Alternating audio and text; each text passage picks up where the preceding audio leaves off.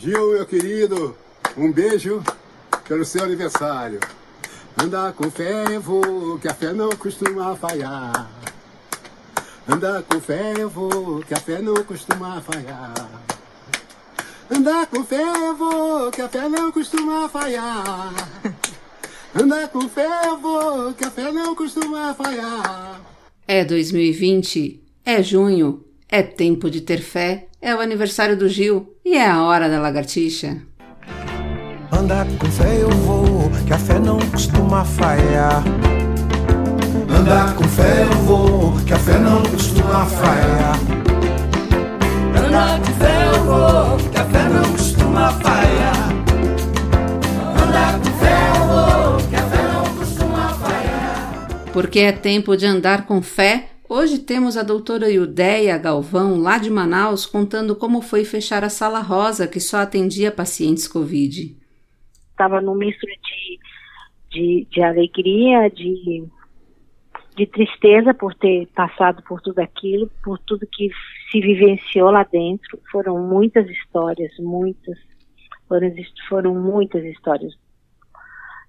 Muitas tristes, muita tristeza, mas houve histórias de superações que, que também nos tocaram muito porque é tempo de ter fé na Constituição, o Supremo Fux explica a Bolsonaro como funciona a pandemia. O Supremo não exonerou o Executivo Federal das suas incumbências, porque a Constituição prevê que, nos casos de calamidade, as normas federais gerais devem existir. Porque é tempo de ter fé nos anjos, o advogado Fred Wassef explica por que abrigou Queiroz. Também foi uma questão humanitária porque é uma pessoa que está abandonada, uma pessoa sem recursos financeiros, com problemas de saúde e que a, o local era perto. Porque é tempo de botar a fé em prova, o Tribunal de Justiça do Rio concede foro privilegiado a Flavinho Bolsonaro. Porque é tempo de andar com fé, o Queiroz negocia uma delação. Porque às vezes a fé falha, o presidente usa um velório de militar para fazer palanque político. Porque não basta ter fé para ser doutor, o novo ministro da Educação teve que corrigir o seu currículo. Mas quer saber? Andar com fé eu vou, porque a fé não costuma falhar. A fé tá na mulher, a fé tá na cobra coral. Oh, por um pedaço de pão.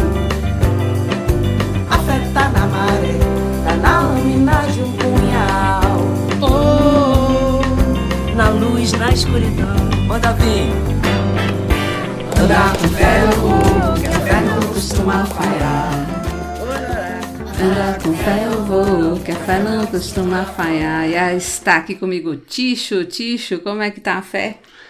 Boa noite, Tisha. Boa noite, Edupídia. Boa noite, Ricardilho. E um bom dia, uma boa noite, uma boa tarde para todos os nossos queridos ouvintes. Tisha, a fé move montanha, já diz o ditado.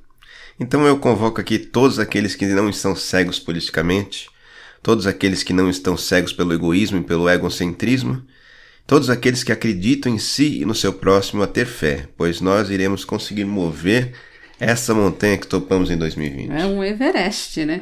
Bom, e hoje também temos Edupídia, a nossa enciclopédia para qualquer assunto aleatório. Edupídia, a fé costuma falhar? Olá, Tisha. Olá, Ticho. Ricardilho. Olá, ouvintes. Tudo bom? Bem, Tisha, a fé nunca falha, é, né? Isso aí. Mesmo a quem não tem fé. Exatamente. E o nosso Ricardilho, o rei do trocadilho, também por aqui. Ricardilho, salve a nossa fé. Salve nossa fé, Tisha. Boa noite, boa noite, Tisha, boa noite, Tisha, boa noite, Dupídia, boa noite, amigo ouvinte nessa pandemia, na verdade, salve a nossa fé e salve o nosso café, né? Que os dois juntos não me deixam falhar, Tisha. É isso aí. É o pó de café e o pó de pofé. Enfim, pouco a pouco as coisas vão ficando mais claras, ou mais óbvias, ou mais esdrúxulas, ou mais ridículas, já não importa mais. Mas seguimos aqui, apesar de tudo, com fé, né? Com muita vamos fé, vamos que vamos. E bom dia para quem é de dia, boa tarde para quem é de tarde, boa noite para quem é de noite. Aqui é a Tisha e está começando a Hora da Lagartixa. Quer saber da verdade e não de fake news? Quer saber das notícias do mundo e do Brasil? Siga essa dica que eu vou te dar. Segue a lagartixa diária. Porque a lagartixa está em todo lugar. É isso aí, segue a arroba lagartixa diária. E estamos há mais de 100 dias vivendo as agonias desta pandemia do coronavírus, com isolamento, com as mortes, com a distância das pessoas queridas. E como no Brasil desgraça pouca é bobagem, ainda vivemos a agonia da crise institucional e política. E é por isso que, em meio a tudo isso, foi quase como ouvir um hino de esperança, essa linda homenagem que os amigos e artistas fizeram a Gilberto Gil, que completou aí nessa sexta que passou 78 anos. Né? Por isso, pegamos emprestada essa homenagem para abrir e fechar o nosso programa. Então, fiquem com a gente até o fim, porque vai ter mais fé. Mas já que começamos com Gilberto Gil, Edupedia, vamos também acionar o Edupedia, vamos lá?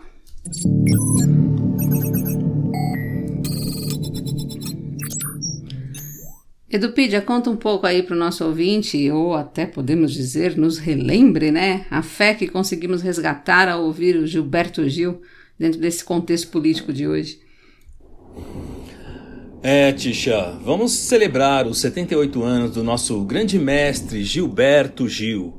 É muito importante celebrar nossos grandes artistas e ainda mais o Gil, né, que em sua longa e consagrada carreira viveu momentos difíceis na época da ditadura, né? É, ele foi convidado gentilmente a se retirar do país em 1969, quer dizer, foi preso e deportado mesmo, né? Depois da edição do famigerado AI-5, que muitos malucos hoje em dia andam aí pedindo né, que volte esse famigerado AI-5 sem nem sequer saber do que se trata. Mas lá estava uh, Gil, né, em 1969, exilado, e lá estava com Gil a fé. A fé de Gil que conseguiu suportar o exílio em Londres, né, junto com Caetano Veloso, e, e voltou para o Brasil um tempo depois, ainda no auge da ditadura, e com a sua arte, seu talento, a sua musicalidade, foi um grande porta-voz da liberdade de expressão, da luta pela democracia, contra a censura, contra os abusos de poder do Estado. Nos anos 70, ele foi perseguido, foi preso em um manicômio judiciário. Imagina isso. Nossa. Numa época em que você, é, para ser preso, é, só por existir você já era preso. Por existir e por respirar. Então vocês imaginam o que, que realmente era uma ditadura. Mas lá estava Gil e lá estava a fé de Gil de novo. Superou mais uma atitude violenta do Estado contra ele e seguiu cantando as coisas do Brasil. Lançando álbuns antológicos, fazendo shows memoráveis e, como cidadão, fazendo política. Sim, o Gil foi vereador em Salvador e em 2003 Nossa, foi nomeado ministro na, eh, da Cultura no governo Lula. Esse eu lembrava. Trabalhou muito pela cultura do Brasil. Claro, sempre com muitas polêmicas na época, mas sempre Gil estava lá, com força e fé, para defender seus pontos de vista e conseguir grandes avanços para a classe artística e para a cultura brasileira. Que diferença para os dias de hoje, hein? Não é mesmo? Só mesmo com muita fé. Salve o grande Gilberto Gil. Salve o grande Gilberto Gil. Bota a diferença. O nosso secretário da Cultura hoje é o Mário Frias, né? Que Frias. Bom, e como o nosso programa hoje é sobre fé, Vamos começar contando um pouco sobre a situação de Manaus, a cidade que nos trouxe aquelas imagens chocantes de covas coletivas, o caos no atendimento, falta de profissionais, as pessoas esperando quatro horas nas emergências para serem minimamente atendidos. Bom, foi de lá que ouvimos é, em abril, no, final de abril, o depoimento dramático da doutora Ildeia Galvão, do Hospital 28 de Agosto. A gente fez até um podcast especial com ela. E ela nos contou naquela, naquele mês, né? Parece já que faz uma eternidade, é, como as pessoas estavam morrendo sozinhas, sujas e sem sequer um copo d'água. Pois é. Não tinha gente para atender. Mas parece que todo esse drama do Amazonas ficou para trás, Tisha. A taxa de ocupação das UTIs aí destinada para Covid caiu para 49%. É. O número de novos casos caiu para um terço do que foi registrado no pico da pandemia. O hospital de campanha fechou as portas e porque os pacientes se foram. Nessa semana. Né? É. E aquelas salas abertas nos hospitais para atender pacientes de Covid foram fechadas porque não são mais necessárias também. Bom, e logo na abertura a gente rodou aí um trechinho da doutora Ildeia contando esse misto de alegria e tristeza que ela sentiu a fechar a, a sala rosa, que era como é chamada essa sala lá de, de atendimento de Covid. E como vocês devem ter visto aí na foto que anuncia o nosso podcast, ela escreveu nas luvas fé e gratidão. E a gratidão é justamente por não ter pego a doença, por seus amigos não terem pego a doença. É, e a fé de que o pior, de fato, dessa pandemia já passou, pelo menos lá, na, lá em Manaus. A doutora Ildeia ela foi uma das primeiras profissionais do país a contar o caos que se instalava lá em Manaus, e agora ela é uma das primeiras a contar como é viver esse tempo que ela já diz que para lá, para eles, a pandemia mesmo já passou. Vamos ouvir um pouquinho a doutora Ideia? Ficou como, como uma sala do medo, da proximidade de você estar tá de encontro com a morte, mas de fato o que aquela sala representou foi a oportunidade de vida para 80% das pessoas que passaram por ela. Então foi uma sensação de dever cumprido, de fazer, poxa, foi isso, uma sensação de que é, eu, não, eu não gostaria, eu não quero passar por isso de novo, mas eu acho que eu, assim, de certa forma, me tornei uma pessoa melhor.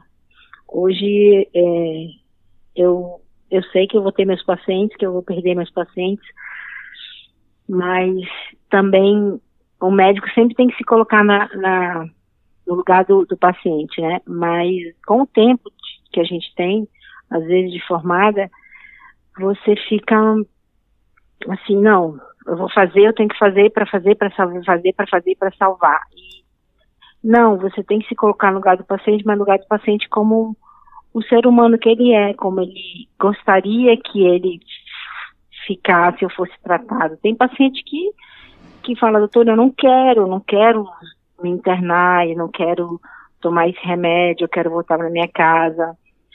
E a gente tem dificuldade muito grande de respeitar essas situações, né? E eu acho que isso me tornou mais sensível a essa, ao ouvir do paciente, a não só vê-lo como que eu tenho que curar ele, mas ver que além de eu ter que oferecer uma, uma oportunidade de cura e de tratamento para uma doença, mas ele também ele é um, um agente na sua, no, na sua doença, no seu tratamento. Porque nós ouvimos muito pacientes, que eles ficavam sozinhos, né? Uhum. Então, nossa, a única companhia deles eram os médicos, os enfermeiros e os técnicos. E muitas vezes é, o médico estava, de certa forma, ali o mais próximo em algum momento e a gente tinha que ouvir esses pacientes. Bom, da sua experiência aí dessa pandemia, a doutora Ildeia também nos contou um grande lamento que ela tem. Vamos ouvir. Não é nem, não é assim, a única é, lamento, vamos dizer assim, é ver que outras cidades, outros locais viram o nosso exemplo, viram o que aconteceu aqui e de certa forma ainda não assim não se prepararam entendeu para isso. E quando eu vejo no, nos jornais as notícias de de, de superfaturamento de, de dificuldade de planejamento por questões políticas isso me deixa muito chateada assim triste na verdade nem chateada porque é uma sensação que você a gente nunca vai conseguir descrever o que é você ter tantos pacientes graves de uma única vez.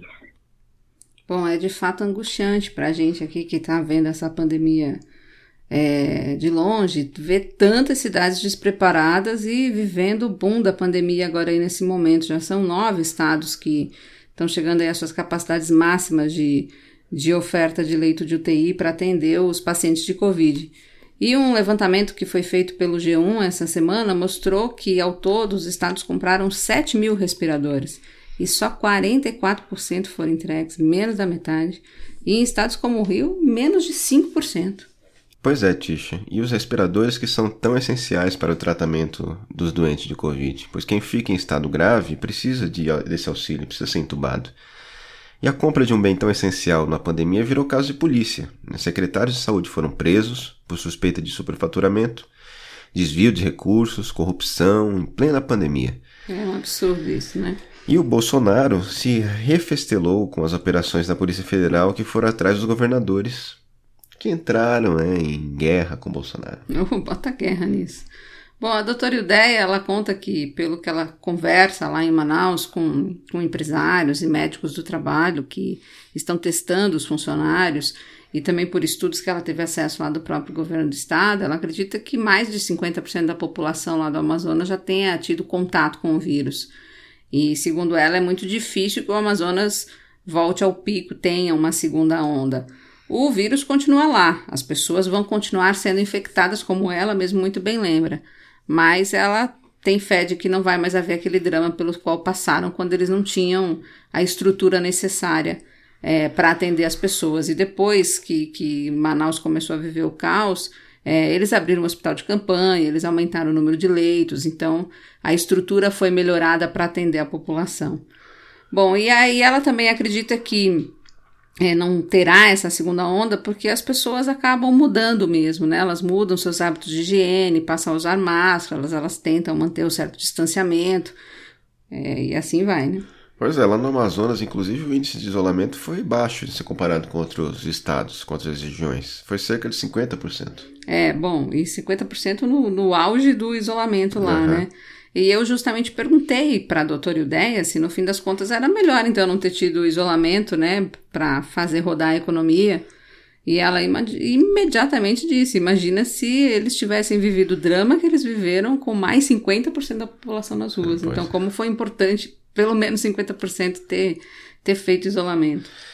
Logo no começo dessa pandemia, quando os estados começaram a tomar as atitudes de isolamento, Bolsonaro se colocou totalmente contra.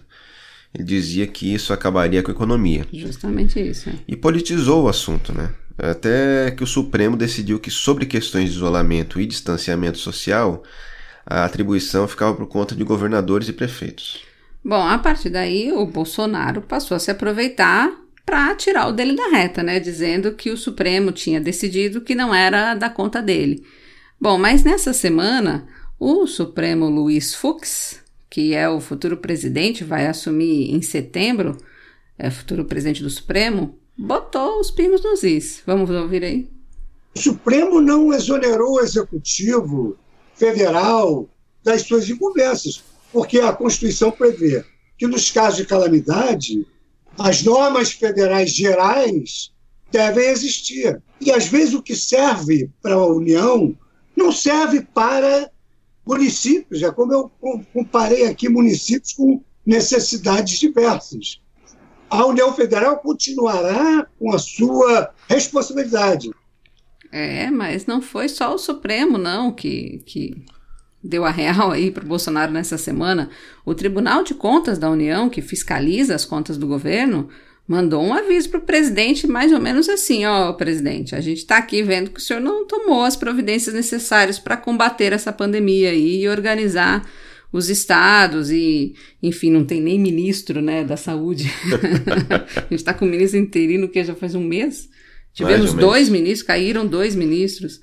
E aí os ministros do TCU ainda falaram que não nem eles do TCU conseguiam direito os dados da Covid. Você imagina a gente, né? Pois é. E devo dizer aos ouvintes que achei a fala tão boa que eu prometi para a Tisha que não vou fazer nenhum trocadilho com o nome do senhor TCU, o Vital do Rego. É verdade, ele prometeu, por isso que eu nem falei o nome do Vital do Rego. O Vital do Rego é o, o relator do processo lá no TCU. E o ex-ministro Taj chegou a dizer hoje que foi um tiro no pé esconder os dados porque só tirou a credibilidade do Ministério da Saúde ainda mais, né? Por suposto. E nós chegamos aos 55 mil mortos. Acho que passou já dos 55 mil. E Tisha, o presidente fez homenagem, finalmente. É. Ele se preparou. Olha aqui.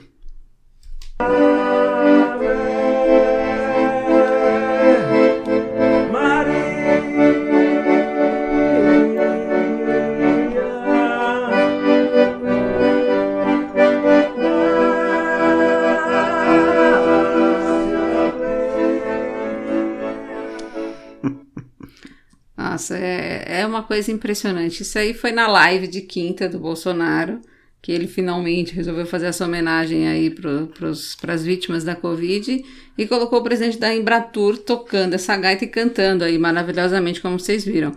Mas no vídeo, o Bolsonaro fica inquieto o tempo inteiro, sem qualquer emoção na homenagem, na, nessa homenagem aí. E, tá, bom, talvez ele estava pensando como esse presidente aí da Embratur é desafinado, né? Pois é. Ele é o presidente da Embratur, mas quem chamou ele para essa performance incrível é que está viajando, né? Viajou na maionese. Total. No fim, o Bolsonaro se livrou da gaita do, do nosso querido ministro, ex-ministro da Educação, o Weintraub. O performance. Mas já geral. correu para avisar aos fiéis seguidores que podem ficar tranquilos que a música estará garantida com essa incrível sanfona do senhor Embratur. Não bastasse tocar o gado nas redes sociais e tocar o foda-se para a pandemia, o governo ainda precisa torturar a gente com uma sanfona dessas. Ave Maria, digo eu, Tisha. Haja fé, digo eu, né? Socorro. Bom, mas enfim, o que esperar de um presidente que um belo dia, também numa live de quinta, como essa aí da homenagem, mandou essa daqui que eu vou fazer questão de tocar de novo para seus seguidores. Você fazer na ponta da linha, tem um hospital de campanha perto de você, tem um hospital público, né? Arranja uma maneira de entrar e filmar.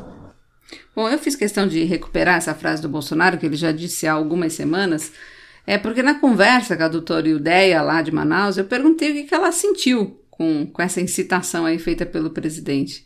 E acho que vale a pena a gente ouvir a resposta dela. Eu acho que é um total desrespeito ao ser humano, às famílias, todas que passaram por isso, porque elas sabem o que elas viveram.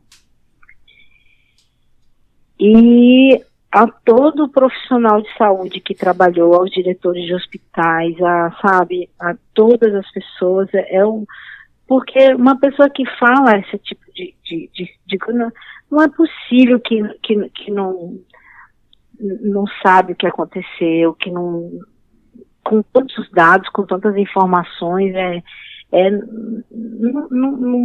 é quase que inacreditável você pensar que uma pessoa que é o chefe maior da nação é capaz de, de ter um nível de informação que diga para ele que as pessoas têm que invadir para dizer que não tem ninguém. Né? Enfim. Mas eu acho que o, coisa é, a sensação maior mesmo é de desrespeito mesmo, mas aí não é um desrespeito só a uma pessoa, mas desrespeito a todos. É. Bom, nessa nova fase agora, a doutora Ildeia começa a perceber que é a hora de cuidar de quem ficou em casa, né? Os jovens uhum. estão se entupindo de remédios, é, diabéticos evoluindo para tratamento com diálise porque não, não foram ao hospital com medo da Covid, estresse pós-traumático de quem ficou é, internado na UTI, entubado. É, por isso que mais do que nunca é importante recuperar essa fé aí que foi pregoada nessa música do Gil que veio em tão boa hora aí pra gente. Vamos tocar mais um, tre um trechinho aí, Tisha? Andar com fé eu vou, que a fé não costuma falhar. Andar com fé eu vou, que a fé não costuma falhar. É isso aí, Gil! A fé tá na fé tá no anoitecer. No calor do verão. No calor do verão. Mas sigamos aí com fé, porque nessa semana o anjo mostrou que a gente deve mesmo ter fé na humanidade. Que anjo, Tisha? Ora, que anjo. O Dr. Frederick Wassef, o advogado do Flavinho e do seu Jair Bom, gente, eu tô impressionada até agora com esse homem santo. Ele começou a semana dizendo que nunca tinha visto Queiroz na vida. Isso porque, né? Você já sabe, Queiroz foi pego na casa dele. Não conhecia, só faltou dizer que tinham plantado Queiroz lá na casa dele. Depois já admitiu que talvez o Queiroz tivesse mesmo passado lá na casa dele e alguém qualquer, sei lá, tinha dado a chave. Aí chegou no momento que ele disse numa entrevista para o SBT que era uma questão humanitária. Tá vendo? É um anjo mesmo. Vamos até ouvir aí de novo. Também foi uma questão humanitária, porque é uma pessoa que está abandonada, uma pessoa sem recursos financeiros, com problemas de saúde e que a, o local era perto. Agora é uma pessoa sem recursos financeiros que não fez né, a conta certinha, porque ele torrou 174 mil reais no Einstein. Em dinheiro em vivo? dinheiro vivo e de repente ficou sem dinheiro por resto tratamento. Isso é que é fazer conta errada, né? Pois é. Torrou 174 mil dinheiros e ficou sem dinheiro. É brincadeira. Mas, Tisha, na entrevista que o Waffles, Waffles, Wassef, É, que ele deu pra Veja hoje, dia 26 de junho, Sexta-feira, já passou, sexta-feira. gente. Vocês já estão ouvindo no outro dia. É. ele admitiu que de fato abrigou o Queiroz Uau. lá em Atibaia. Sim, ele é um anjo mesmo, Tisha. Um anjo, darling. Ele contou que abrigou o Queiroz para proteger o presidente Ui. porque descobriu que queriam assassinar o Queiroz. Nossa Senhora. E botar, adivinha, a culpa em quem? Em quem? No presidente, obviamente. e o é ele esconde o Queiroz e não avisa a polícia que querem matar o Queiroz. Pois é. Agora, né? Por, que, por que que eles queriam botar a culpa no presidente? é, Queima de arquivo. Ah, Eu acho genial também o plano de esconder o Queiroz justamente onde? Em Atibaia. É como tentar esconder o aliado na casa do inimigo, que é pra ninguém desconfiar, né? É isso mesmo. Virou no fim Atibaia a capital do sossego para todos os gostos depois dessa. Todas as ruas agora vão ser em mão dupla e nenhuma conversão à esquerda ou à direita vai ser proibida. Pode tudo. Mas além de ser a capital do morango, agora também passou a ficar famosa por causa das laranjas. É. Não, essa merecia a musiquinha.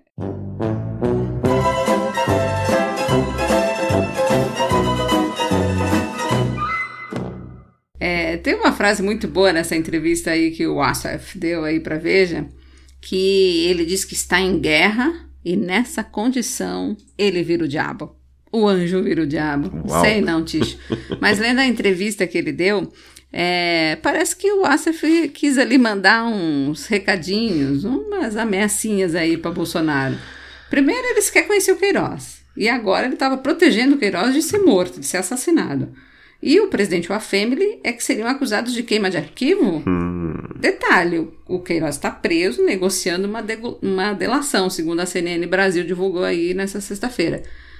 E se o Queiroz aparece morto agora? Hum, O que acontece? Né? Mas antes de continuar com os trechos ameaçadores aí do Asif, vamos acionar o Edupedia novamente para contar quem é o Queiroz, se alguém aí tiver meio perdido, né? E o que é o esquema de rachadinhas lá no Rio que pode comprometer o Flavinho, que a gente chama carinhosamente de Flavinho, o senador Flávio Bolsonaro, 01. Vai lá, Edupedia.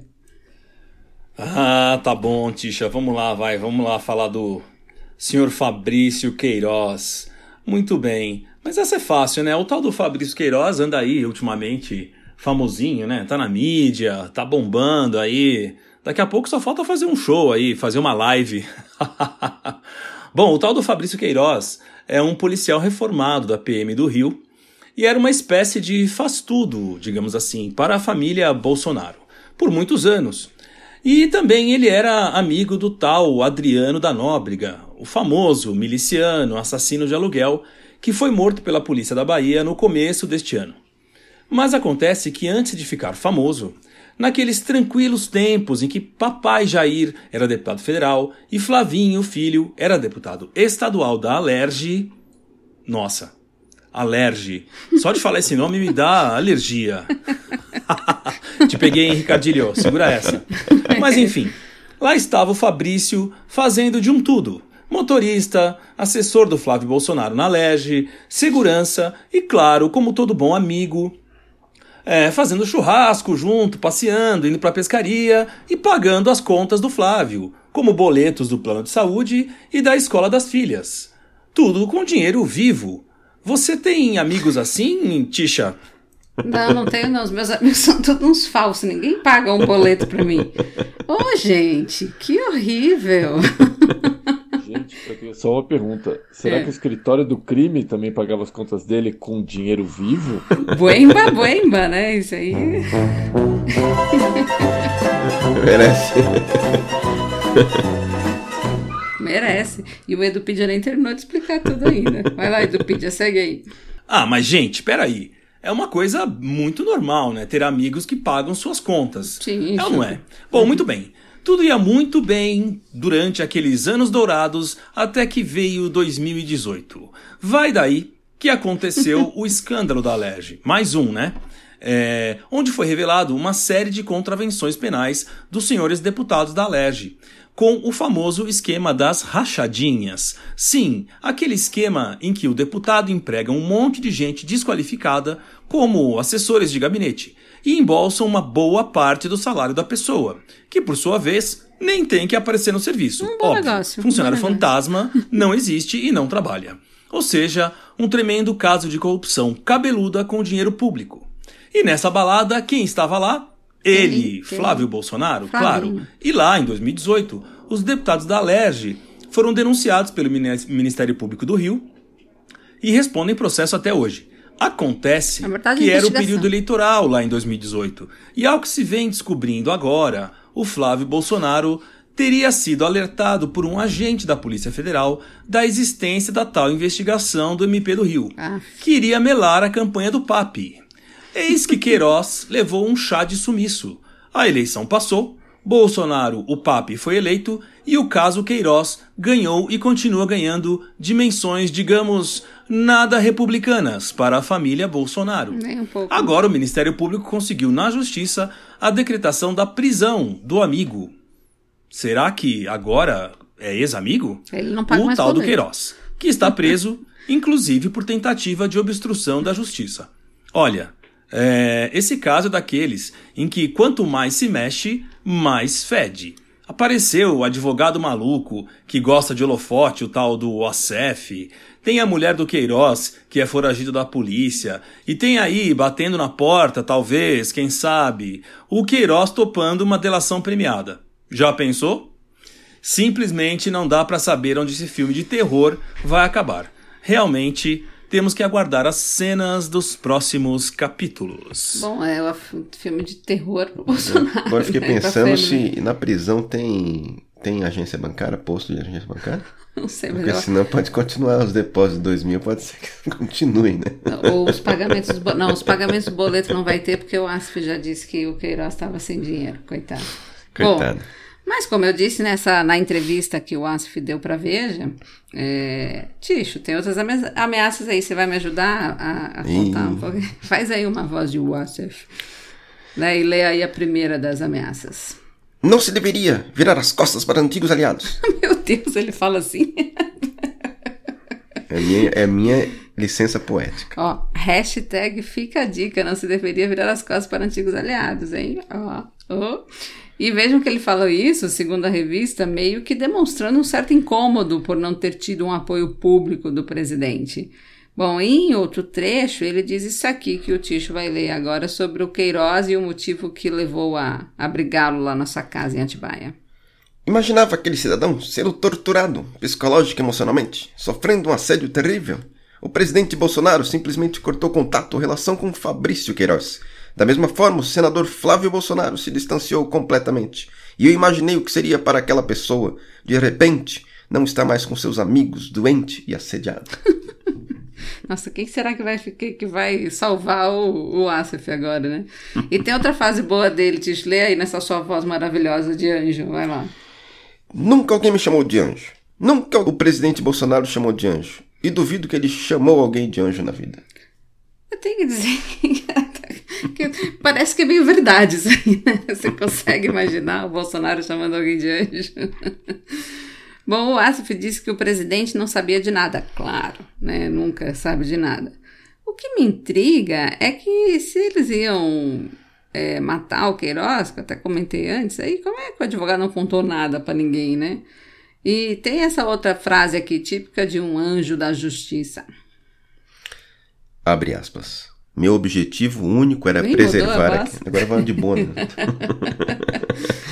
Meu objetivo único era preservar aquela vida para que ela pudesse servir ao Poder Judiciário do Rio de Janeiro, ao Ministério Público e aos meus interesses enquanto advogado do senador Flávio Bolsonaro. Fecha aspas. Eu tô impressionada. Eu tô impressionada.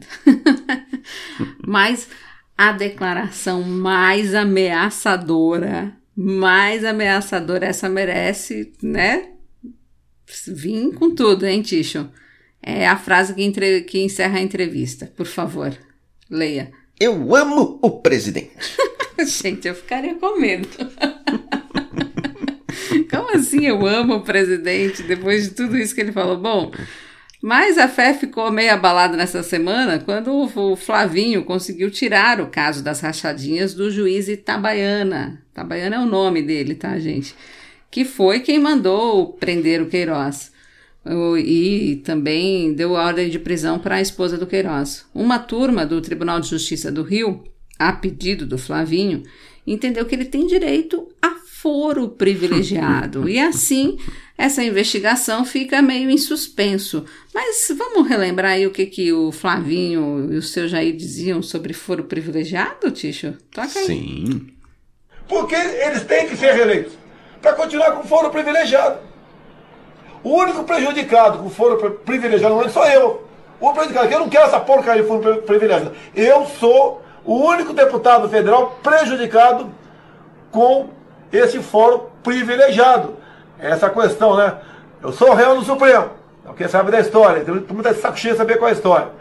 Porque ele errou, o criminoso tem que cumprir o que a lei estabelece como pena para ele. Então não é passar a mão na cabeça mais, não. Não é uma lei diferente para um cidadão, diferente para outro, não. A lei é igual para todos, ou pelo menos deveria ser. A lei é igual para todos, disse o Flavinho aí no meio dessa bagunça. Era uma passeata, sei lá, esses, esses eventos que eles estavam. Bom, nenhuma decisão que foi tomada pelo juiz Itabaiana foi suspensa nessa decisão. Mas, como o caso vai para um órgão colegiado, lá nesse colegiado eles podem entender diferente e revogar a prisão do Queiroz, por exemplo, ou da esposa do Queiroz, tirar a ordem de prisão porque ela está foragida. Aliás, o Queiroz, né, segundo noticiou a CNN, negocia uma delação. E mesmo essa delação pode melar, porque a turma do Ministério Público que investiga o caso terá que ser outra. Uhum. Inclusive, vale dizer aqui que no relatório do pedido que, que sustenta o pedido de prisão lá para o juiz Itabaiana, esse grupo do Ministério Público chamou o Flavinho várias vezes de líder da organização criminosa, Exatamente. sem meias palavras, com essas palavras. Bom, e até uma possível prisão do Asif, né? Também pode ser postergada porque agora tem que esperar o órgão especial. O juiz itabaiano não pode mais tomar decisão nenhuma. E esse órgão especial é formado por 25 desembargadores que vão precisar se inteirar desse assunto do Flavinho aí. Enfim. Pois é, é, mas a gente não sabe o que o Ministério Público tem em mãos também, também. né? E o que vai também apresentar aí para esse, esse órgão colegiado aí. Mas é bastante evidente, é bastante provável que o Ministério Público vá recorrer dessa decisão, né? Sem Porque dúvida. o próprio Supremo já tem decisões é, sobre esse tipo de assunto. Aquele que sai do cargo e está sendo investigado não tem mais direito ao foro privilegiado relativo àquele cargo. Então é mais ou menos assim, só para o pessoal ficar mais situado. O Flavinho era deputado estadual, está sendo investigado pela rachadinha, que era um suposto crime enquanto ele era deputado estadual. Se ele ainda fosse deputado estadual, tivesse sido reeleito, cabia imediatamente o foro privilegiado e ele ser julgado lá pelo Tribunal de Justiça do Rio, pelo órgão colegiado, justamente porque os crimes foram teoricamente cometidos durante aquele mandato. É, poderia agora pintar uma dúvida, né? Se ele é senador, então ele teria o direito do foro privilegiado no Supremo. Mas isso também não acontece, de novo, porque os crimes não foram cometidos no mandato de senador, e sim no, no mandato de quando ele era deputado estadual.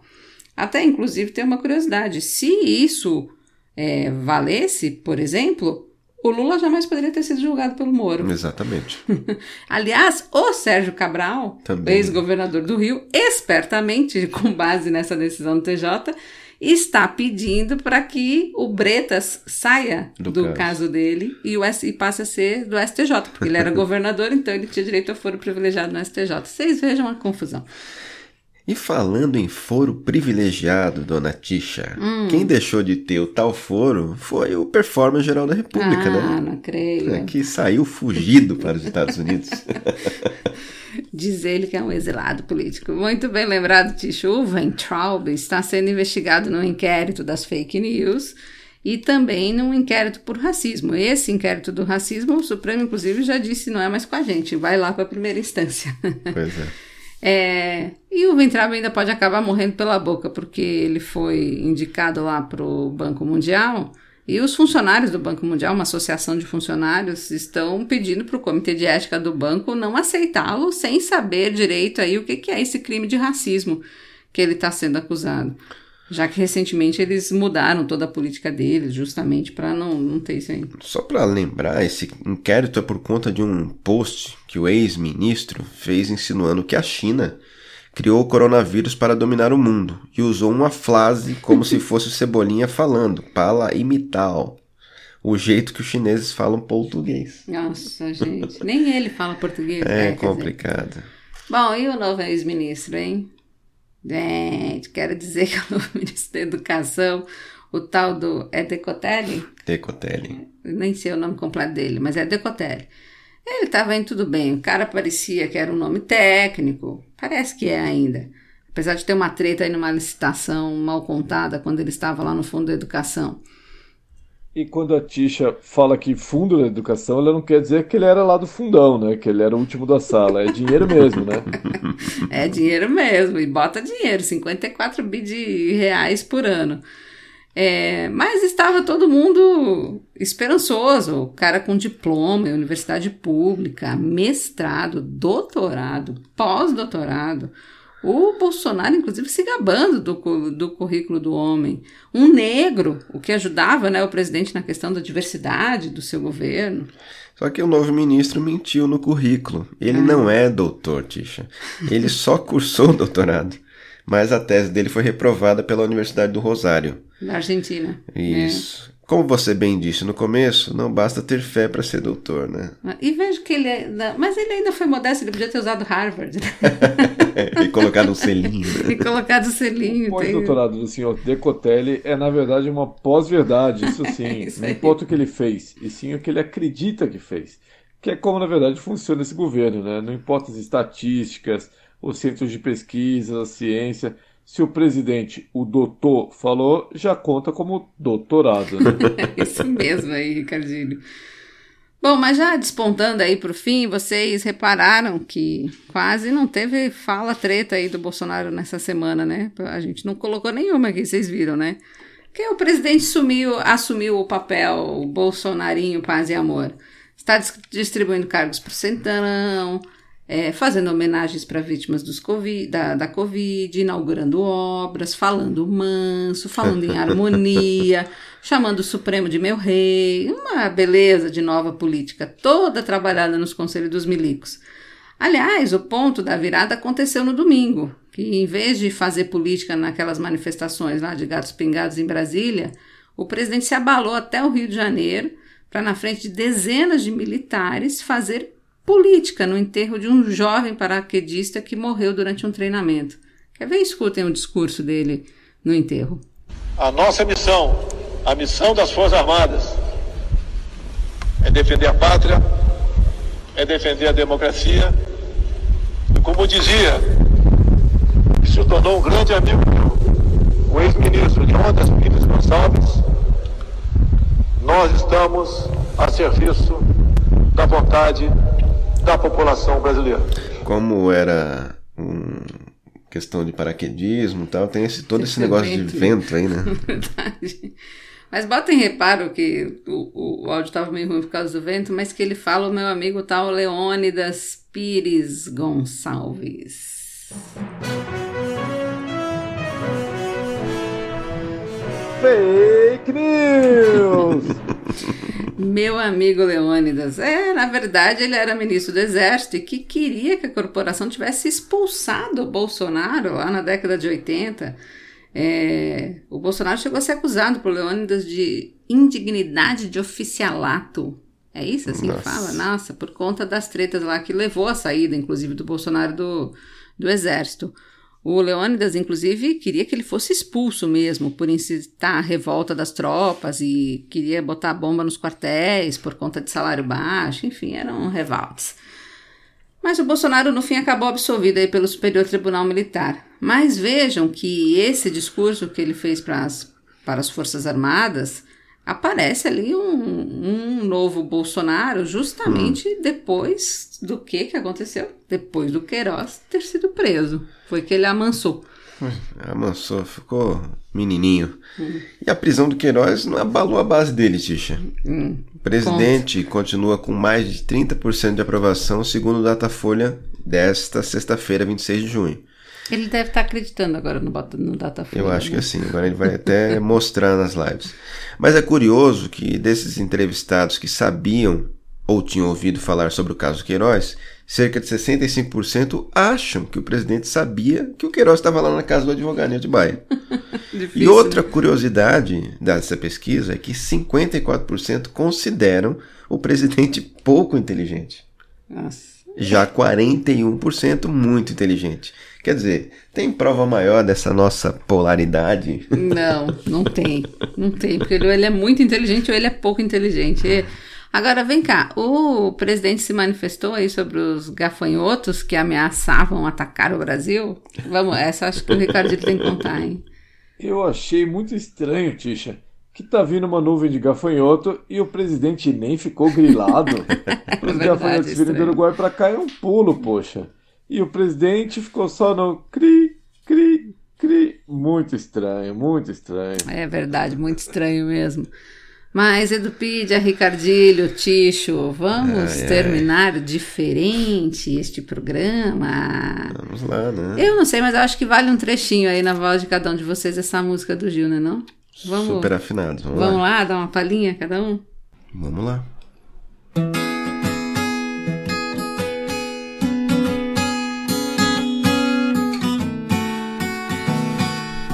Vamos lá, Edudila! Andar com fé eu vou, que a fé não costuma falhar. Andar com fé eu vou, que a fé não costuma falhar. Olha, Ticha, andar com fé eu vou, que a fé não costuma falhar. Andar com fé eu vou, que a fé não costuma falhar.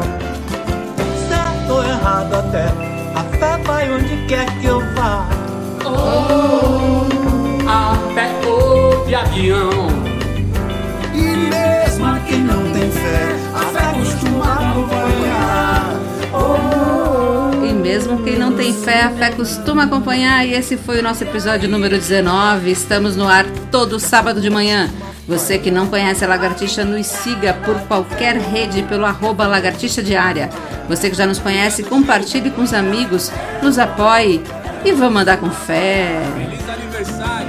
Andar com fé eu vou, que a fé não costuma falhar. Não costuma falhar. Não falhar não. Gil, te amo. Feliz aniversário pra você, falou? Te amo, meu mestre. Parabéns, padrinho. Feliz aniversário, Gil. Você, Gil. Saravá, Giló, parabéns. Gil! Sempre para sempre. Essa com fé eu vou, café não costuma falhar. Ih, maravilha, feliz aniversário, compadre Gil!